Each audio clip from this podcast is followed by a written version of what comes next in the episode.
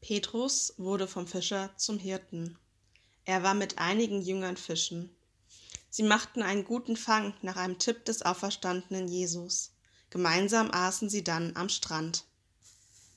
Beim Essen nach dem Fischfang haben sich Petrus, die anderen Jünger und Jesus unterhalten. Nach dem Essen fragte Jesus Petrus, ob er ihn lieb habe. Petrus bestätigte dies. Jesus bat ihn daraufhin, seine Lämmer zu weiden. Noch zwei weitere Male fragte Jesus, ob Petrus ihn lieb hätte. Petrus war davon zerknirscht und antwortete bei der dritten Frage Herr, du weißt alle Dinge, du weißt, dass ich dich lieb habe. Und Jesus bat ihn, dass er seine Schafe weiden solle. Jesus deutete Petrus an, wie er sterben würde. Danach fragte er ihn, ob Petrus ihm nachfolgen möchte.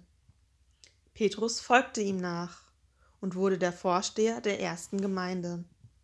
Er wurde der Hirte von Jesu Schafen. Eigentlich sind Gott und Jesus in der Bibel die guten Hirten.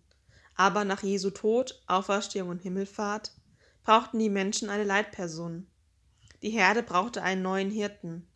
So beauftragte Jesus Petrus mit dieser schweren Aufgabe, seine Schafe, also seine Gemeinde zu weiden. Er machte ihn zu seinem Nachfolger. Petrus kümmerte sich um die Gemeinde und war bei Fragen und Problemen für andere Jünger ansprechbar.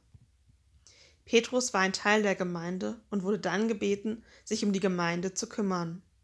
Oder anders gesagt, er war ein Schaf aus der Herde Jesu und wurde nun als Leitschaf bestimmt. Immer wenn ich diese Geschichte lese oder höre, fällt mir ein kleines Porzellanschaf aus meinem Gemeindepraktikum 2013 ein. Meine Praktikumsmentorin schenkte es mir zum Abschied es steht für die Erfahrungen im Praktikum und unsere Gespräche über das Pfarramt. Bei der Auswertungstagung des Praktikums sollten wir dann einen Gegenstand mitbringen, der für uns symbolisch für das Pfarramt steht. Ich habe das kleine Porzellanschaf mitgebracht. Dieses Schaf erinnert mich daran, dass man als Pfarrperson Hirte und zeitgleich Teil der Gemeinde ist. Genauso wie es bei Petrus war.